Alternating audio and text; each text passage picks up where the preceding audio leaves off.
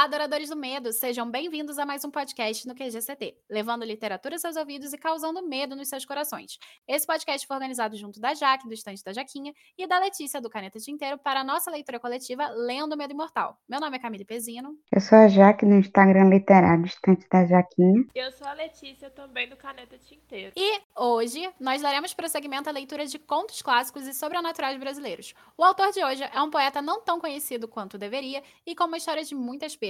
Falaremos hoje de Fagundes Varela. E para falar sobre ele, nós temos a rainha Jade Teixeira. Olá, gente. Eu sou a Jade, leitora apaixonada por terror e por literatura nacional. Antes de passar a palavra para a Letícia, nós queremos agradecer muito a parceria com a editora Darkside por nos prestigiar com seu aval nesse projeto. É muito importante para nós termos a confiança da editora. O intuito dessa leitura coletiva foi levar os clássicos nacionais ao público geral, fazendo com que todo mundo possa conhecê-los através dos contos presentes nessa belíssima edição. A ideia do Romeu Martins foi mostrar que, dentro do Brasil, o sobrenatural se esconde até mesmo nas capelas, principalmente quando trataremos a prosa e a poesia do Fagundes Varela, através de A Guarida de Pedra e A Cruz, respectivamente. Agora, Lele, resume um pouco da vida dele, por favor. Então, gente, vamos falar um pouquinho do Fagundes Varela. Nascido na cidade de São João Marcos, no Rio de Janeiro, em 1841, Luiz Nicolau Fagundes Varela teve uma vida curta e marcada por tragédias. Filho de uma família abastada, o patrono da cadeira número 11 da BL tinha grandes chances de ter uma vida brilhante e sem grandes dificuldades financeiras.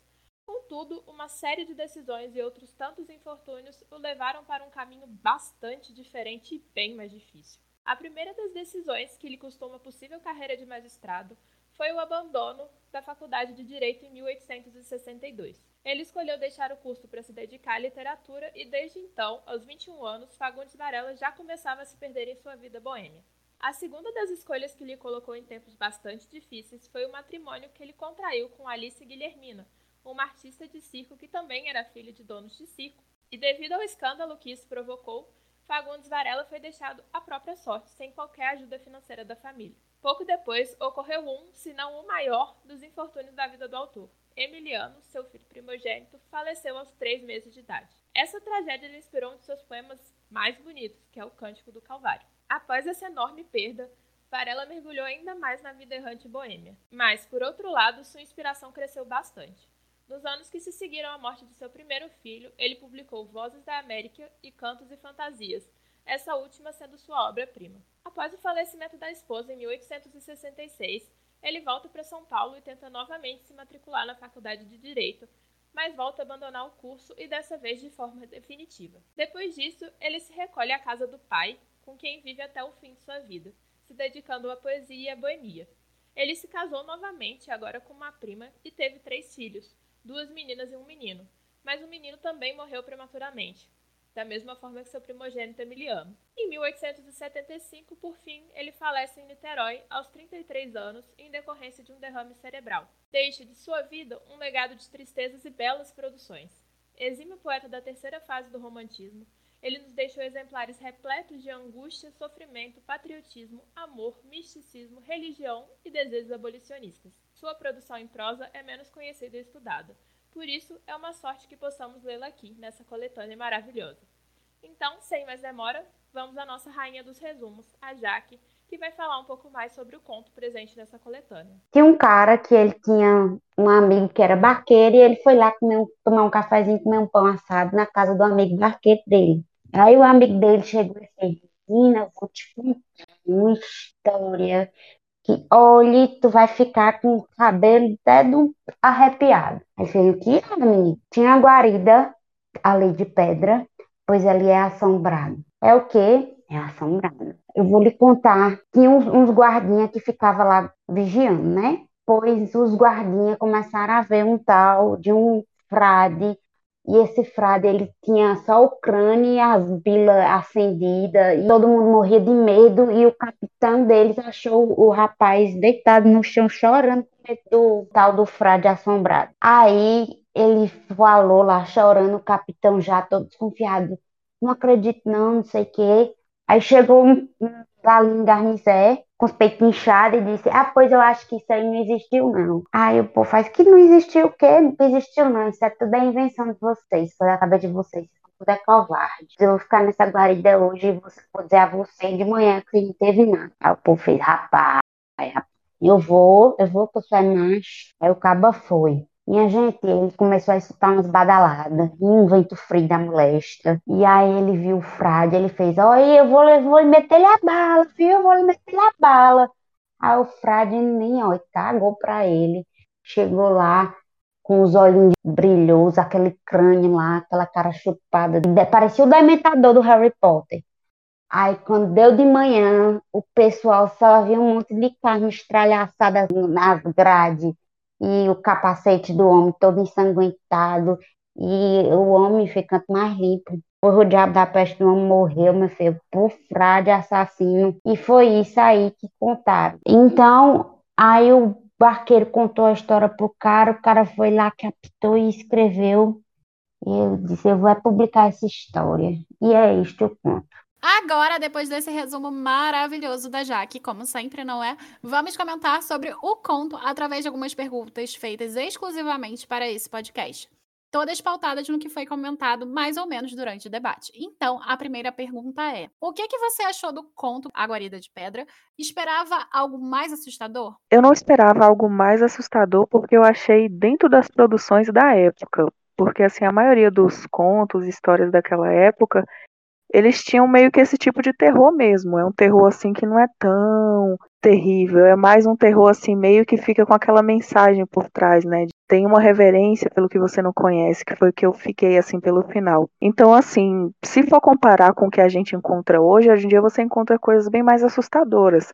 Só que assim, para aquela época, né, que assim era uma época mais tradicional, enfim, o terror estava em expansão, né, estava em fase de crescimento, é claro que para aquela época seria considerado um terror grande, né? Não tem como comparar com o terror de hoje ou olhar sob a ótica do terror de hoje. Mas eu achei que não tira assim, a qualidade do, do conto, por conta da mensagem que fica no, no final, né? Essa questão de ter reverência pelo desconhecido, de você não zombar do que você não conhece que acaba ficando no final, eu achei bem interessante. Então, assim, eu achei, dentro da proposta do conto, tem o seu lado assustador, embora não seja tão assustador.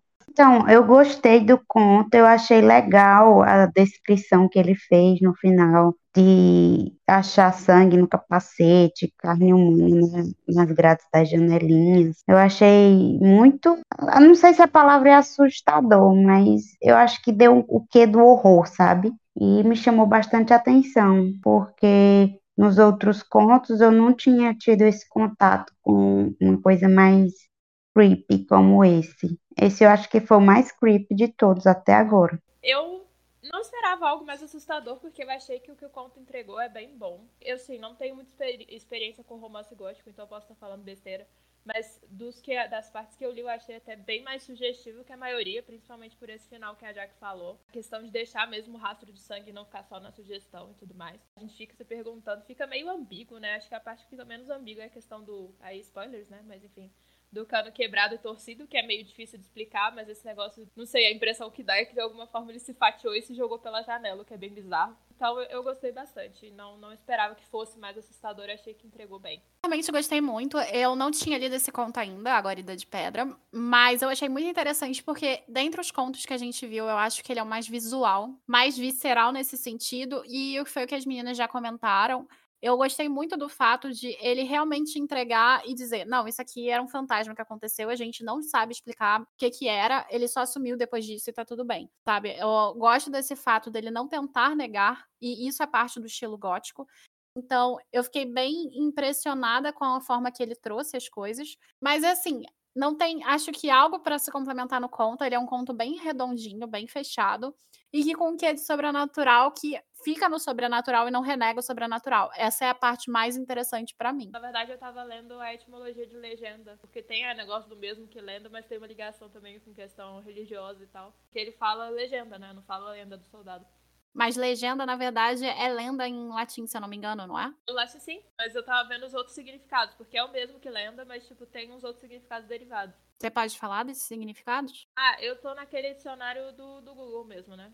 Uhum. Então, O primeiro deles, inclusive, o terceiro deles que é o mesmo que lembra. O primeiro deles é Relato da Vida no Martírio de um Santo, destinado à leitura pública em mosteiros e igrejas. Aí eu travei nesse negócio por conta da questão do frade, que a gente vai comentar mais pra frente. Mas, ao mesmo tempo ficou meio em conflito com a questão da figura do Jorge, né? Que é o nome de santo. Sim. Mas eu acho que se a gente for considerar um santo aí como figura, talvez fosse o frade, né? Porque a representação. É, pois é. Mas, tipo, relato da, é, relato da vida do martírio de um santo, sim. Você tem duas possibilidades aí. O Jorge como mártir da situação por causa do frade, e o frade que pode ter sido levado pela memória a se tornar essa criatura sombria. Então, ele mesmo pode ter sido caracterizado como um santo, só que a gente não sabe a história do frade. A gente só sabe a história do Jorge. Todos os nomes que aparecem são de origem religiosa pelo Sim, a gente vai ter muito esse aspecto no conto religioso. Inclusive, não só no conto, mas também no poema Cruz, que são as duas histórias aqui, melhor, o conto e o poema que aparecem do Fagundes de Varela. É, acho que os dois que aparecem é o André e o Jorge, o resto é mencionado como soldado superior, acho que eu não vi mais nenhum nome. Não, Francisco também. O Gustavo e o Joaquim, aí eu não sei. Joaquim eu mas acho eles... que tem, Gustavo eu não sei. Confesso. Mas engraçado que eles são os únicos que não estiveram na presença da criatura, não sei se você reparou. É, Exceto o velho Gustavo e o pequeno Joaquim. Mas aí que tá. Joaquim eu acho que é nome religioso. Agora, Gustavo eu não sei. Mas eu acho que Joaquim é religioso também. Mas aí teria que pesquisar. Não, eu acho que sim, mas tipo, os dois que, que eu falei aqui são os dois que não tiveram. Aí tem o Guilherme também que viu. Uhum. É. É interessante voltar olhando isso. Eu vi aqui que Gustavo significa protegido por Deus. Então todos os nomes são religiosos. Eu tenho quase certeza que Joaquim também é, porque tenho afilhado de uma das minhas grandes amigas se chama Joaquim. Então eu tenho quase certeza também que há. Então acho que todos os nomes estão relacionados à religião, mesmo quem não viu nem que sejam religiosos, é porque assim tem alguns nomes que dentro da cultura judaica ele já tem esse significado assim voltado para Deus, por ser uma cultura que tem, né, essa crença voltada para Deus, para um único Deus. Aí talvez eu falo assim no sentido de que talvez não estejam todos atrelados à Bíblia, sabe? Mas a toda a crença assim de uma forma mais ampla, por exemplo, talvez até mesmo no islamismo ou em outra no judaísmo, em outras crenças que não estão vinculadas diretamente à Bíblia, mas só alguns dos livros da Bíblia, também tem, esse, tem esses nomes que têm assim um significado voltado para imagem de Deus. Concordo. Mas aqui eu acho que ele usa nomes bem específicos, né? Então, e Sim. como ele tá falando sobre essa questão de um frade, etc e tal, eu acho que a proposta mesmo é trazer isso. Tanto é que ele vai falar aqui no, no início sobre eu tinha chegado a Santos. Santos aqui, ele vai trazer o Santos local, mas ele vai trazer Santos como Santos também. Eu acho que ele vai fazendo uma piadinha Verdade. durante o conto inteiro. Então, eu concordo com a Letícia, porque tem realmente essa, essa noção aqui. Aí ele vai falar das ossadas do Leviatã, do Mastodonte. Então, a próxima pergunta é: quem narra a história é um pescador e ancião. O que, que você acha dessa apresentação do narrador do, da lenda? Eu achei bacana, porque assim, essa imagem do ancião ela está sempre atrelada ao ancião como a pessoa que tem um conhecimento e que tem uma vivência maior da vida. Então, assim, que viveu mais experiências, que tem mais histórias, né, a, a compartilhar. E quando puxa para o lado do pescador, tem essa questão de que as pessoas simples também, elas têm, tendem a valorizar mais a questão do mito, né, que é outra coisa que no final do conto a gente vai ver muito. Essas pessoas mais simples, elas têm uma reverência maior com essas histórias, lendas, como coisas que devem ser respeitadas, como coisas que realmente acontecem. Então, são pessoas que elas sempre têm alguma coisa a contar. É, é, muito aquela coisa que a gente vê na zona rural, aquelas pessoas que sentam ali em volta da fogueira e vão contando as histórias, as experiências que seus antepassados tiveram, que conhecidos tiveram, até que eles mesmos vivenciaram. Então eu gostei dele ter colocado o ancião, né, e o pescador, que é uma pessoa de, geralmente de origem simples, porque acabou remetendo a isso, né, a todas essas pessoas que geralmente passam para frente nessas histórias, são pode passar o tempo que for, né, no decorrer da história, a gente sempre vai ver que tem um ancião, que tem uma pessoa de origem simples, que ela tem uma história interessante a contar. Então eu gostei muito dele fazer essa referência. Mas eu já acho que o fato do pescador é para a gente pôr em xeque a veracidade da história, porque tem aquela, aquele ditado que é tipo, ah, isso é história de pescador, ah, isso é mentira. e tipo que ele estava aumentando o que realmente aconteceu para enfeitar a história. Então fica aquela coisa, é mito ou é verdade? Porque ao mesmo tempo que ele é um ancião, ele passa a história, ele também é um pescador que aumenta a fantasia da história. No começo ele te apresenta como um excelente contador de lendas, né? Então meio que a questão de, de ser verdade ou não já está posta desde a questão da lenda, acredito eu questão de não vou me comprometer a dizer que é 100% verdade nem que é 100% mentira. E isso fica até o final. Agora, com relação à figura do, do narrador em si, eu gostei bastante. Eu concordo muito com isso que a Jade falou da questão da idade, de ser uma pessoa que tem conhecimento daquela, daquelas, do, daquilo que ele conta, né, pelos anos de vivência, de ter conhecido tantas histórias e partilhar algumas delas. Então, achei que a apresentação foi legal acrescentou muito para a narrativa que veio depois e, e, é isso. Eu acho particularmente que a apresentação dele é fundamental, porque a gente vai ter o contraponto. Eu concordo muito com a ideia da Jaque, tá? Sobre a questão da história de pescador. Eu acho que essa noção ficcional entra com o que a Letícia comentou da proposta do início do nem 100% verdade, nem 100% mentira, porque a lenda nada mais é do que uma história que foi sendo contada e repassada e que ganhou aquele ditado popular que diz: cada conta aumenta um ponto, é como se fosse essa proposta. Então é como se esse fosse um conhecimento repassado, coisa que acontecia muito na antiguidade, na concepção do rapsodo, do aedo e também na concepção até do griot, da cultura africana. A gente vai ter dentro de todas essas culturas, sejam ocidentais ou não, um narrador da história do passado sendo um ancião, porque é ele o detentor do conhecimento, que é o que a Jade estava comentando. Então, esse conhecimento nem sempre vai ser um conhecimento racionalizante, que é o que a gente tem.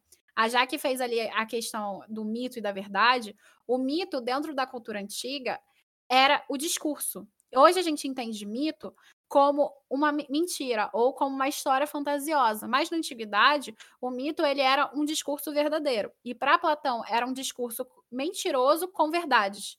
Então a gente vai ter uma construção do mito muito interessante. E a da lenda vai seguir o mesmo caminho. A lenda nada mais é do que uma história que vai ser recontada, que tinha um ponto verdadeiro, mas ela acabou se desvirtuando. A gente pode ter um fato real como pode ter uma mera lenda, ou seja, uma história que foi se modificando. A função da ideia do pescador, eu acho que realmente tem muito essa representação que a Jack comentou. E só que o ancião também está dizendo uma verdade. É como se o fato de unir o pescador que está contando uma lenda se juntasse com um ancião que está contando ali, mesmo que não seja totalmente verdade em fatos, está ainda nos narrando alguma coisa muito importante. E o conto está transmitindo uma coisa importante. Está transmitindo essa questão do, de duvidar do próximo. E o de quanto você pode se prejudicar por duvidar do próximo da forma que o Jorge faz.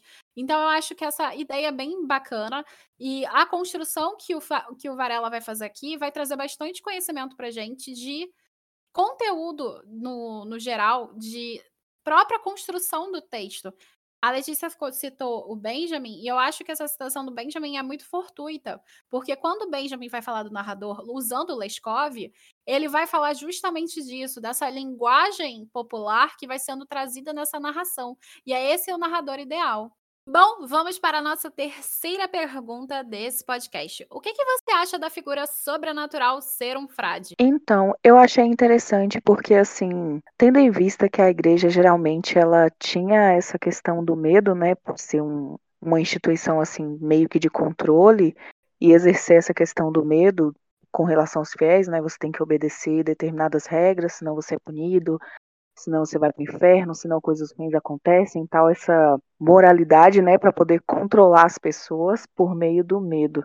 Então, quando ele colocou a figura do frade, eu pensei muito nisso, porque eu vi meio que uma referência a isso, né, a quando a igreja ela tinha essa função de por meio do medo fazer com que as pessoas tivessem os comportamentos tidos como aceitáveis socialmente. Eu confesso que eu não me liguei muito nisso, não. Eu fui mais na, na repente mexer com coisas religiosas, artefatos religiosos. Dá um ar, para mim, né? Dá um ar de sobrenatural, mas como se o demônio fosse mexer no que era sagrado, um arzinho de afronta, sabe?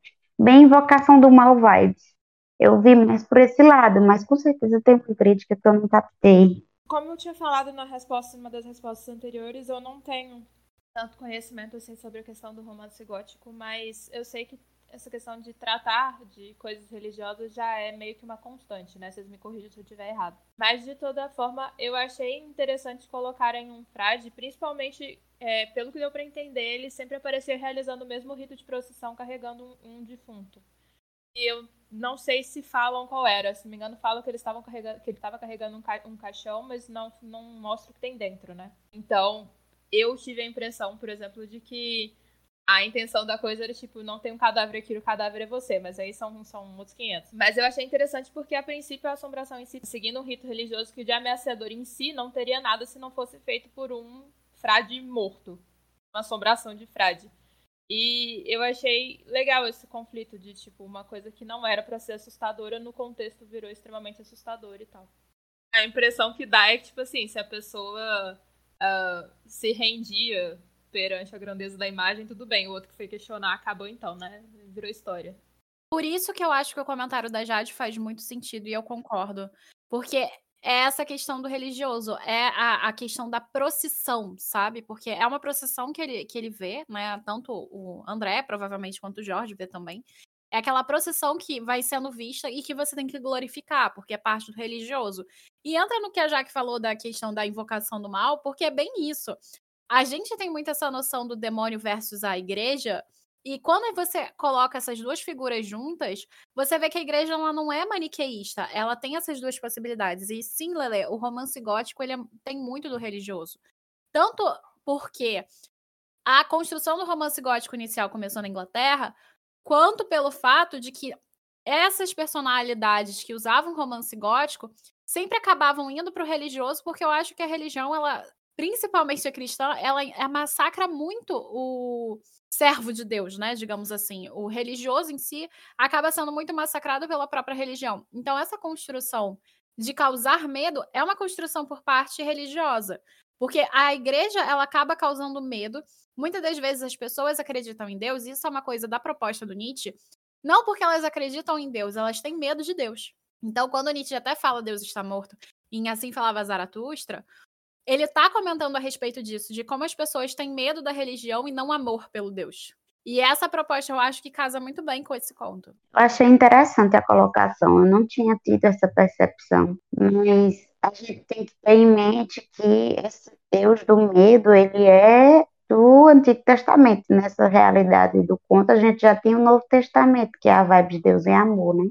Só um adendo, porque assim, antigamente, assim, desde a período da Idade Média, né, até não muito recentemente, era a igreja cristã quem definia quem iria para o, quem iria para o céu e quem iria para o inferno, né? Isso era socialmente aceito.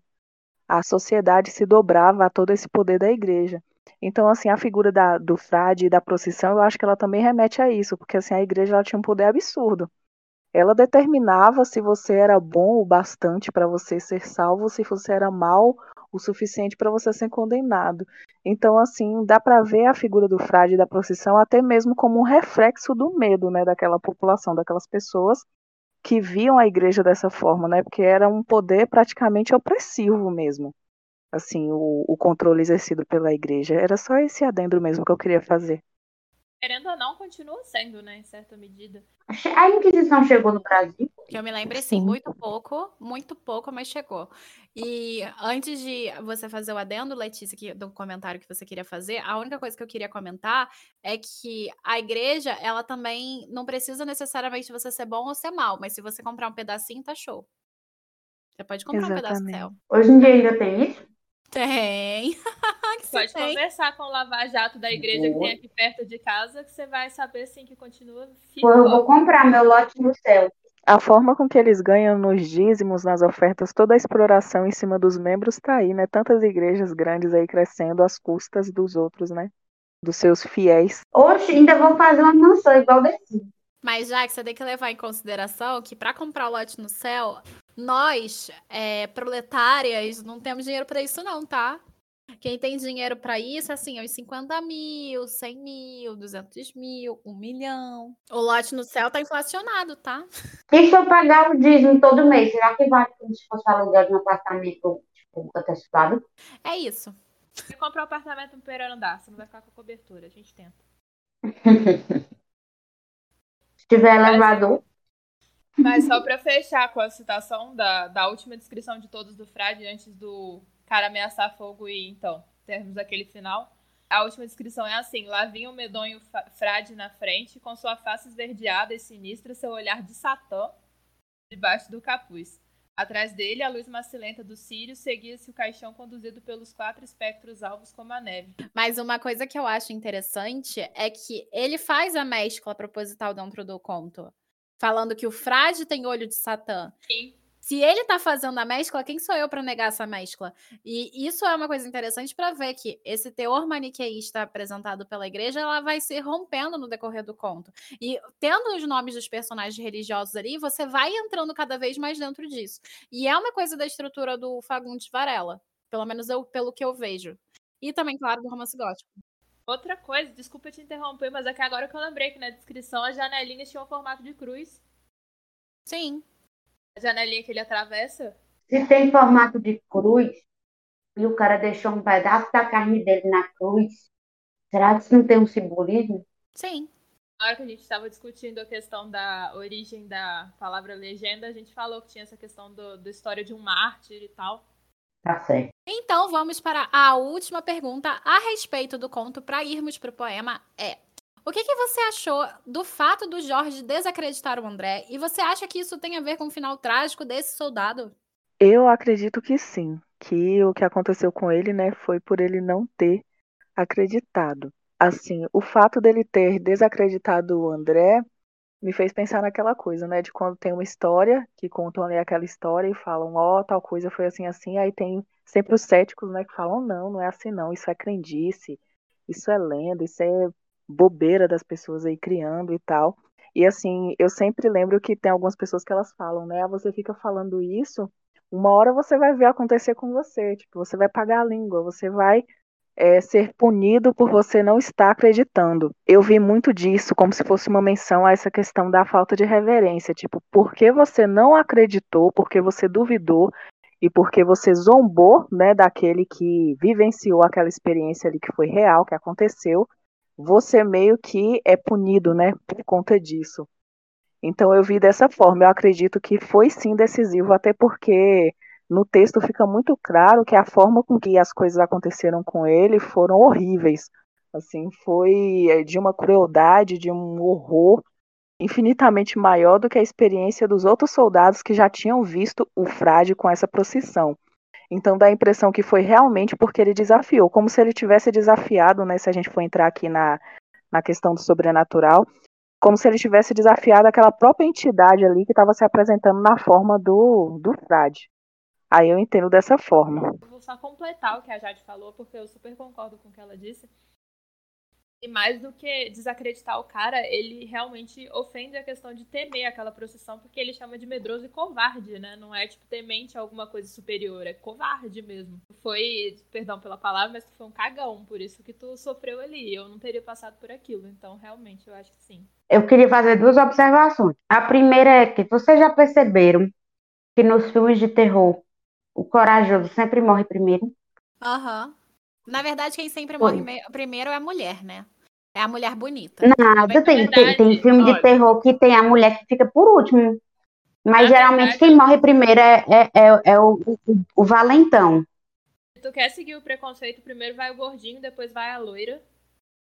Aí vai o negro. E aí sobe o principal que, assim, coincidentemente é o valentão. é branco. E sempre é branco. Assim, não, não. O valentão morre primeiro. Porque tem o valentão e tem o principal. O principal geralmente é o mais perspicaz. O valentão é o, o, o imbecil. Mas ah, é valentão é o despeitado, que só vai, tipo, ah, eu não tenho medo disso, não tem nada de errado aqui, eu posso. Vai igual Exatamente, igual quem? Exatamente. Será que ele não é um precursor do filme de terror americano? Não, mas eu acho que a ordem da Letícia faz sentido. A loura geralmente morre com o valentão porque eles estão transando em algum lugar. Verdade. Não é? Verdade, eu tô parando pra pensar, eu consigo pensar. Bem desse jeito. Não, eu consigo pensar em pelo menos uns três filmes em que isso acontece. Porque o primeiro que veio na minha cabeça foi a Anaconda, que é numa cena do banheiro do, do avião. Aí tem uma outra que eu não sei se é o que vocês fizeram no verão passado, ou uma coisa assim, que eles estão no quarto. Então, sim, a Camila tem razão. Não é? Mas eu acho que quem morre primeiro é o gordinho, depois morre o casal, depois morre o negro, aí fica o protagonista com a menina que geralmente ele tem alguma coisa. Mas eu ainda acho que ele, ele influenciou aí o cinema hollywoodiano. Não, é Toda na falta censura dos outros personagens, ali não tinha o gordinho, não tinha a loira, não tinha o o negócio, sobrou o valentão. Sobrou o Aí Valentão. foi ele. E outra coisa, será que a morte dele não é uma crítica a quem não se submete à fé? Sim, concordo plenamente. Ou há de quem pelo menos não respeita, não é assim? Talvez não seja nem tanto acreditar, mas assim, pelo menos não criticar, não duvidar. Talvez se ele não tivesse falado nada, só ficado na dele, ele ainda assim vesse e sobrevivesse. Mas eu acho que o que gerou foi a afronta. Foi a forma com que ele falou, com que ele desfez, como se aquilo ali fosse uma coisa realmente boba, idiota, uma coisa que não teria acontecido com uma pessoa sensata, com uma pessoa corajosa, com uma pessoa com o juízo no lugar. Verdade. Mas eu acho que as duas coisas elas se complementam. Tanto o fato de que ele não acreditava, quanto o fato que ele desonrou a crença. E eu acho que a questão de desonrar a crença, desacreditar no André, e tem aquela coisa assim de patente também, porque o comandante acredita, mas ele não acredita, né? Então ele pede para ir, ele pede para enfrentar o problema. E aí, quando você enfrenta a igreja, muitas das vezes, aqui agora a gente fazendo essa metonímia, essa parte pelo todo, é quando, muitas das vezes que você enfrenta uma cúpula de poder como é a igreja, você acaba se prejudicando. Você vê quantos filmes foram censurados pela igreja. Já. Entendeu? Então, eu acho que tem muito essa questão de você saber lidar com a situação e você não desacreditar. Eu acho que o final trágico dele é uma proposta do próprio Varela para dizer que você não pode desacreditar da fé alheia. E isso pode acabar te fazendo mal. Eu acho que é uma proposta muito, uma moral muito clara, assim, pelo menos no meu ponto de vista, é uma moral muito clara. Então, assim, eu acho que tem tudo a ver. Mas eu acho que tem realmente a ver também com isso da questão da crença, porque você tem ali a crença de um ancião dizendo para você, então, uma sabedoria popular. Você tem um comandante que é uma figura, uma patente alta, dizendo, tem certeza que você não acredita. Ah, o escopo militar também é uma cúpula de poder. Então, são cúpulas de poder que ele está enfrentando ali. E ele está dizendo que não e ele está desdenhando. Então, assim, eu acho que é muito relacionado a isso. E o final dele ser trágico mostra também como as nossas relações de poder funcionam. Porque se você, uma pessoa normal, vai contra uma cúpula de poder do Estado, dos militares ou religiosa, você vai acabar se prejudicando. Então, eu acho que é muito um processo de assimilação do real transformado aqui em sobrenatural. E é isso também que causa o medo. Além da questão visual do final do conto, que eu acho esse conto bem visual mesmo. Verdade. Bom, depois de conversar sobre o conto, vamos falar sobre o poema A Cruz. Fagundes Varela era muito conhecido pela sua literatura lírica, ou seja, sua poesia. Então, vamos falar um pouquinho sobre ele como poeta, mas primeiro vamos ler o poema para dar mais fluidez ao nosso debate. A Cruz, 1926. Estrelas, singelas, luzeiros, fagueiros. Esplêndidos orbes que o mundo aclarais. Desertos e mares, florestas vivazes, montanhas audazes que o céu topetais. Abismos profundos, cavernas eternas, extensos, imensos espaços azuis. Altares e tronos, humildes e sábios, soberbos e grandes. Dobrai-vos ao vulto sublime da cruz. Só ela nos mostra da glória o caminho. Só ela nos fala das leis de Jesus. Enfim, depois da leitura desse poema, eu quero saber de vocês o que, que vocês acharam, no geral, do poema. Eu gostei muito da musicalidade do poema. Ele é agradável assim de você ler. Você declama ele, dá as palavras elas se encaixam assim de um jeito, tem uma musicalidade muito bonita. Eu gostei muito disso. O outro ponto é porque assim, eu sou péssima de captar mensagens, enfim, de poemas. Mas nesse aqui, assim, o pouco que eu consegui pegar, né, essa questão de que não há um lugar onde você possa se esconder, né, do, digamos assim, do juízo de Deus, eu achei essa menção bem interessante no poema. Ele era romantista. E eu confesso que eu não, não saquei. Eu imaginei que ele fosse, sei lá, tipo Olavo Bilac. Mas eu não, não peguei, tipo, a referência total do que ele quis dizer. Eu achei muito. Não me conectei. Eu me conecto mais com coisas. Eu sei que tá ligada ao dia a dia, porque como a Camila me explicou a poesia depois, ela falou que é ligada à cruz na, na sociedade, o que ela simboliza e tal. Mas eu não consegui captar. No meu caso, quando eu peguei o poema para ler, a primeira coisa que veio na minha cabeça foram os caligramas do Apollinaire, né? Então, a ideia do caligrama é uma poesia que tu lê ligada à imagem, não tem muito como tu separar. Tu associa exatamente o formato ao que tá dizendo. Então, ligado a isso, eu gostei muito do poema. Eu achei que a figura da cruz que já carrega esse peso realmente do que, que a cruz significa na religião, na sociedade, os outros significados que essa palavra também assumiu, né, já que é o título do poema e tal. E a figura em si formada pelo, pelas palavras eu, eu achei incrível. Mas eu acho que os outros comentários é melhor deixar para as outras perguntas. Então vou deixar só no incrível mesmo. Dá para saber que tem tá relacionada à religião e tal, porque afinal de contas é um cruz. Mas o que eu quis dizer é que eu não consegui captar a fundo qual era a crítica que ele queria trazer ali, se tinha uma crítica, se não tinha, tá entendendo? O Fagundes de Varela, ele começa a escrever na primeira fase do romantismo, só que ele entra de fato na segunda. Só que, de acordo com a literatura dele, ele entra numa literatura ultrarromântica depressiva, até porque se você olha a vida do Fagundes Varela, é só depressão e, e morte, abismo. Ele perde dois filhos, perde a esposa que ele amava, ele passa por diversas coisas muito negativas, ele entra mais na estética do ultrarromântico. E o tema religioso dentro da literatura dele é muito forte. Mas esse teor dele da literatura ultrarromântica, que eu acho que, até porque é, é o que a Letícia estava comentando antes e tal, que ela pegou o conteúdo dele a respeito da vida dele na Academia Brasileira de Letras, é que a maioria dos teóricos sobre ele consideram ele da ultrarromântica. Então, esse teor bucólico da literatura dele, esse final trágico, tudo isso é muito relacionado à vida dele, a como ele via as coisas, etc e tal. E eu imagino que a religião tenha sido um apelo muito forte para ele, mesmo que ele fosse um be belo de um boêmio. Porque você vai ver muitas das polêmicas dele com a questão da boemia, que ele bebia muito, etc e tal. Então, assim, sobre o poema em si, no o poema no geral, eu concordo muito com a Letícia da questão da referência. É realmente muito claro aqui a questão da imagem, porque a cruz ela vai ser simbolizada nesse concreto aqui da cruz mesmo, da imagem da cruz.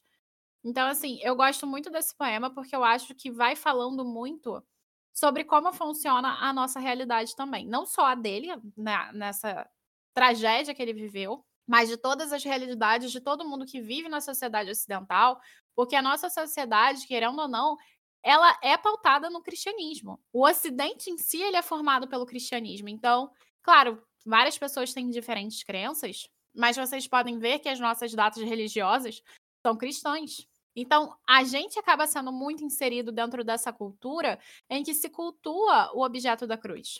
Então, eu acho que é muito disso que ele está falando no poema e eu acho ele incrível. Então, agora a gente vai falar sobre a segunda pergunta para a gente poder entrar mais a fundo no poema e aliviar a alma da Letícia. O que é que vocês acharam do formato e do tema apresentados pelo Fagundes Varela em A Cruz? O formato eu achei interessante, né? O formato de cruz é bem sugestivo. E com relação à temática, eu também achei interessante, porque como você mencionou, a influência do cristianismo, né, na nossa cultura e na nossa sociedade é muito grande. Então, assim, mesmo aqueles que não professam essa fé, né, não acreditam, não aderem a essa crença, estão meio que sujeitos a ela, porque assim ela está em todo lugar, né?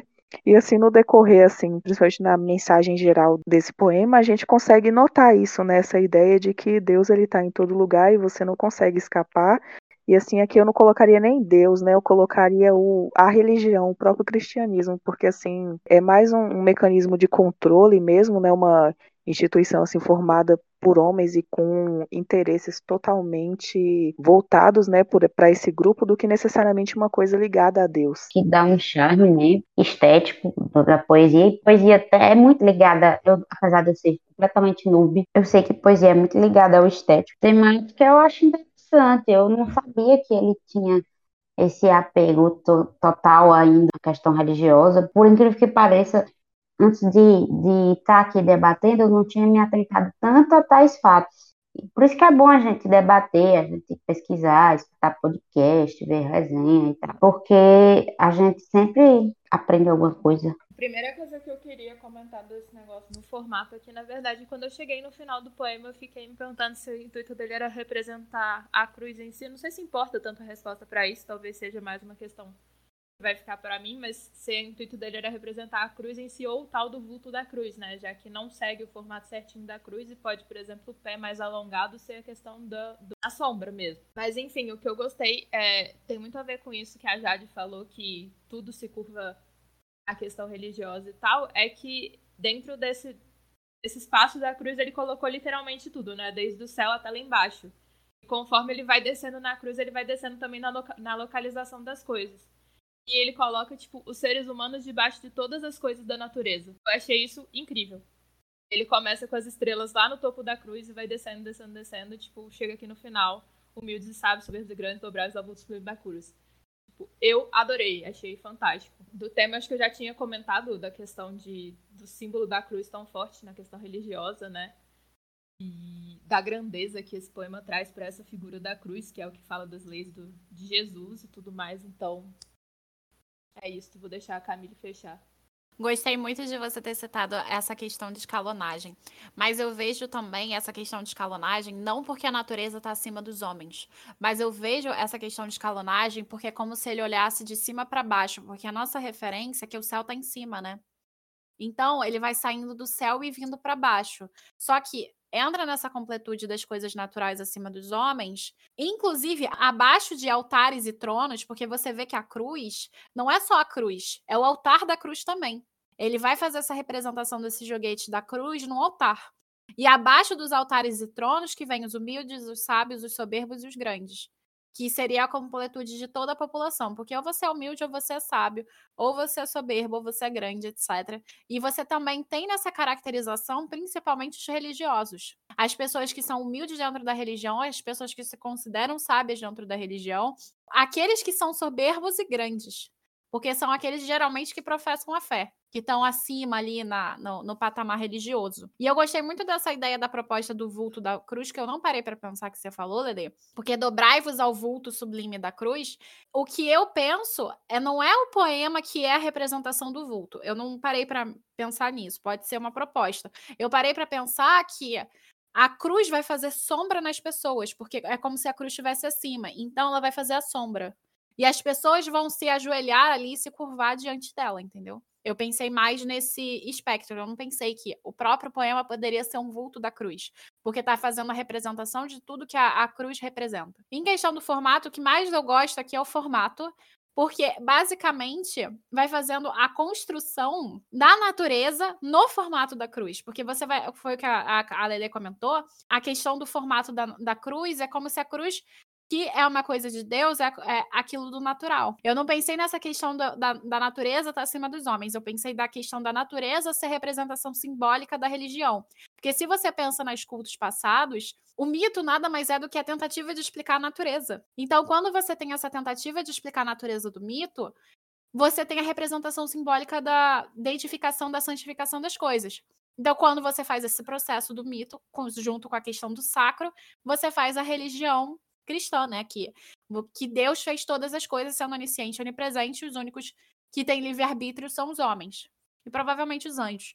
E aí é por isso que eles estão fora desse, dessa cruz, eles só estão no altar, porque são eles que rezam pela religião. Eu acho que anjo não tem livre-arbítrio, não. Aí eu não sei. Não parei para pensar nisso ainda, se anjo tem livre-arbítrio ou não. Na Mas, Bíblia não diz, não? Se for olhar pela Bíblia, tem, porque assim, quando Lúcifer caiu, junto com os outros anjos, Deus deu a opção de qualquer anjo que quisesse seguir Lúcifer, isso na Bíblia, poderia ir com ele, né? Então ele deu o livre-arbítrio. Aí ficaram lá os que quiseram ficar com Deus e os que quiseram seguir Lúcifer desceram com ele e se tornaram os demônios, dentro da, da visão religiosa da Bíblia. Até porque se hum. os, os, anjos não tivessem livre-arbítrio, Lúcifer não tinha feito rebelião nenhuma, né? Isso. Isso mesmo. Mas enfim, aí é por isso que eu achei muito legal, porque assim, essas coisas da natureza são as relações com, com as explicações dos mitos originários. Aí eu pensei muito mais por esse lado do que pelo lado da Lele, mas eu adorei o lado da Lele. Adorei todos os comentários. Só para fechar, eu achei também muito fantástico que a questão das leis de Jesus, que são, tipo, a base de tudo, estão literalmente na base do poema, né? E a gente pode interpretar isso aqui é, de duas formas diferentes. aquilo que está abaixo ou aquilo que está na base. Porque as leis de Jesus são leis escritas pelos homens, não pelos, pela, pela divindade ou pela natureza. Então, se você leva isso em consideração e você vê quantas modificações a Bíblia já sofreu durante todo o tempo que teve, então talvez essa questão daqui, só ela nos mostrará a glória do caminho, só ela nos fala das, das leis de Jesus, pode ser uma crítica religiosa. E ele está dizendo que a própria religião, a como ela é professada hoje, não é necessariamente como deveria ser. A gente deveria espelhar esse caminho na cruz e não em si nas leis, mas o que que Jesus passou na cruz. E aqui a gente tem uma piada, entre aspas, né? Que é o, que aconteceu com Jesus? Ele foi pregado numa cruz. Então pode ser uma piada aqui em relação à própria forma de processar as informações da igreja, que as pessoas, ao invés de se ligarem no que, que Jesus fez na cruz, estão se ligando no que, que as pessoas falaram na Bíblia. Falaram entre aspas, né? no caso, estão interpretando da Bíblia. Enfim, como última pergunta, o que, que vocês preferiram? O conto ou o poema? Eu gostei dos dois, por razões diferentes. Do poema, eu gostei muito dessa questão, né, da ideia de você não poder se esconder dessas, dessas regras, né? Porque assim, quando ele fala das estrelas, os useiros, os pragueiros, quando ele escreve toda a imensidão do mundo, eu vi um pouco como se ele estivesse falando, não importa onde você vá, as regras, né, de Jesus estão aí. Então, assim, em algum momento você vai ter que responder pelas suas ações. Então, eu achei uma mensagem assim muito forte e, e bem interessante quando você olha a questão do peso do cristianismo na nossa sociedade e cultura. Também no conto eu achei mais suave a referência a isso, né? Porque assim, tem mais uma referência de você tem que respeitar, você não pode se opor e tal. Mas eu achei assim uma menção mais branda. No poema, embora seja mais curto, eu achei assim mais incisiva, mais dura essa mensagem. Vou ser sincera, eu gostei a princípio mais do conto, porque eu achei ele um entretenimento bacana nesse aspecto, e eu gostei da vibe terror, ter, que não pode ser considerada terrorzão se comparado com Clive Barker, mas eu achei um terrorzão. Mas agora, assim, depois de pegar a explicação e essas análises do, do poema em si, eu gostei bastante dele. Eu acho, eu gostei dessa questão que vocês falaram. Eu estava, enquanto vocês estavam falando, eu estava olhando e, e, vendo essas escalonagens, né, de Jesus estar na base, os ensinamentos de Jesus estarem na base. E, e eu comecei a ver uma beleza no, no, poema que a princípio eu não tinha visto e uma grandeza que eu não tinha entendido. É, talvez eu me queime um pouco, tô falando isso, né, já que eu tô, sou da moderação do grupo, mas eu acho importante que as, as pessoas saibam saibam que não é porque a gente está moderando um grupo que a gente sabe tudo, né? E aí eu gostei bastante, eu acho que a perspectiva mudou e eu botaria agora o poema em primeiro lugar. Em questão do que, que me deixou pensando por mais tempo, acho que justamente por ter essa questão de você ter que olhar tanto a escrita quanto o visual, casar os dois e ver o que, que sai dali, o poema me prendeu muito mais e por isso eu escolho ele. Agora, eu gostei bastante do conto também, é bem fechadinho, é um bom entretenimento, igual a Jaque falou também traz coisas interessantes em relação ao romance gótico e tudo mais. Então, por questão mesmo do que, que me botou mais, me tocou mais, é o poema. Vocês sabem, eu nunca escolho, mas dessa vez eu vou escolher.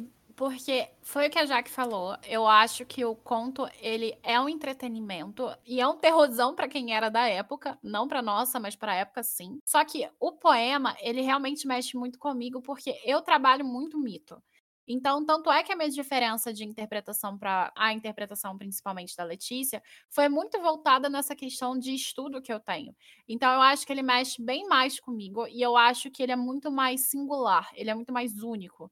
Então, raro acontecer isso, mas eu escolho alguma coisa, né? Que e seria o poema. Sobre o comentário da Jaque da moderação nunca saber, não necessariamente saber tudo, eu acho que ninguém sabe tudo. Então não tem problema a gente ter uma interpretação X e depois mudar, uma interpretação Y, ou a gente só não entender. Esse tipo de coisa acontece, é normal. Então, assim, é, é importante que todo mundo veja que a gente é humano.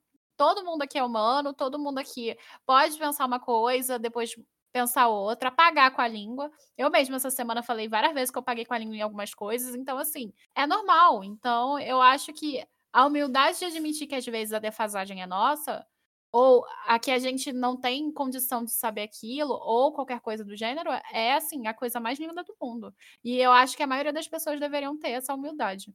Bonitinha, meu Deus.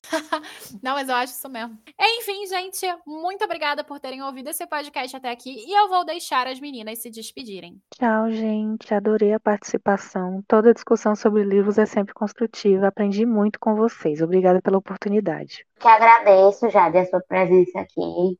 Você trouxe comentários espetaculares e eu gostei muito também, até porque para mim foi realmente uma aprendizado grande. Eu quero conhecer mais poesia e eu acho que foi muito legal debater isso vocês, principalmente ouvir vocês, mais do que falar. E eu quero que vocês me sigam no meu Instagram literário Estância da Jaquinha, porque eu tenho que fazer meu jabá, não, gente? Como sempre, é uma alegria participar com vocês no podcast. Obrigada, meninas. Obrigada a quem escutou até aqui e até o próximo. Bom, gente, muito obrigada para todo mundo que ouviu até aqui de novo.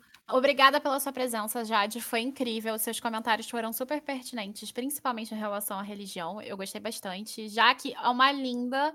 E a gente vai ter que fazer uma leitura coletiva de literatura lírica. E quem sabe Letícia não participa também. Bom, o Caneta Tinteiro vocês podem encontrar no Instagram, Grupo Caneta Tinteiro, Facebook e também a Twitch, na roxinha. gctinteiro.com.br é o nosso site e canal Caneta Tinteiro é o canal do YouTube. Vocês também podem encontrar a gente no Twitter, no GC Tinteiro. É isso, um beijo para vocês, até a próxima e tchau, tchau.